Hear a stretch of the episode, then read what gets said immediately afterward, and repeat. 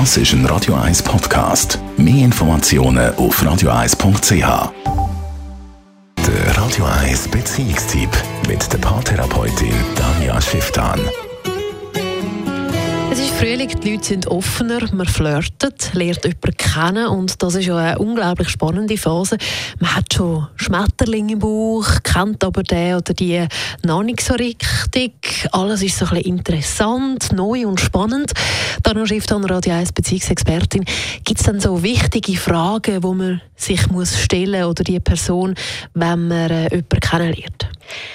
Mir kommt automatisch wie zwei Sichtweisen auf das Ganze in Sinn. Entweder hat man ein Idealbild oder eine gewisse Vorstellung von jemandem und tut dann wie abklappern und quasi ausschliessen, was alles quasi gut oder nicht gut ist. Also so im Sinne von, ah nein, auch nicht gut, Strich weg. Auch, auch nicht gut, Strich weg. Und nachher muss man wie schauen, was führig bleibt. Und dann muss man sich überlegen, ja, nehme ich das, behalte ich das oder eben nicht. Für mich die viel positiver Seite ist, wenn man wie neugierig ein Päckchen auspackt. Also so nach dem Motto, hey, egal was drin vorkommt, ich bin jetzt einfach mal unglaublich neugierig, was da vorkommt und ich freue mich mal per se, was da rausspickt am Schluss. Aber es sind ja sicher auch Sachen, die man so ein bisschen beachten muss. Ich meine, es gibt ja viele Leute, die im Nachhinein sagen, ja, dort war er noch ganz anders und dann hat er sich plötzlich verändert.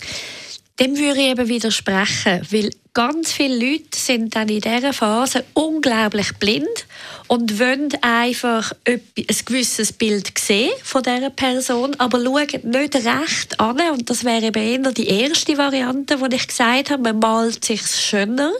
Und nachher, so nach einem halben Jahr, wenn die Hormone völlig verflogen sind, oder neun Monate, oder auch nur vier Monate, dann man wie, huch, ich habe das ja gar nicht gemerkt, dass das eigentlich so ein Typ ist. Dabei, komischerweise hat es im Normalfall Normalfall das ganze Umfeld schon gesagt. Das ganze Umfeld hat es Minimum 27 Mal schon bemerkt. Aber man selber hat wie gefunden, nö, auf das höre ich überhaupt nicht. Aber kann man irgendwie so einen Zeitpunkt sagen, der gut ist? Soll man ein halbes Jahr sich Zeit geben? Gibt es da irgendeine zeitliche Begrenzung, wo man sich setzt? Ich würde eben noch einen Schritt zurückgehen. Ich würde zuerst eigentlich wie das eigene System überprüfen. Eben bin ich Medien, die neugierig ist und eigentlich positiv eingestellt ist und mal entdecken oder bin ich die, die unbedingt eine Beziehung erzwingen oder unbedingt sich schützen Das sind völlig verschiedene Brüllen. Also man gönnt auf jeden Fall, unabhängig vom Zeitpunkt, viel mehr, wenn man mal wirklich das entwickeln lässt und nicht für sich intern schon einen Plan hat, was dabei rauskommt. Was aber sowieso natürlich der Fall ist, nach ungefähr eben der ersten Verliebtheit kommt mehr Realität, kommt wieder soziale Inputs von außen überhaupt an. Die erste Zeit ist wegen Drogenflash und dann muss man nochmal den Schritt zurück machen und nochmal überprüfen.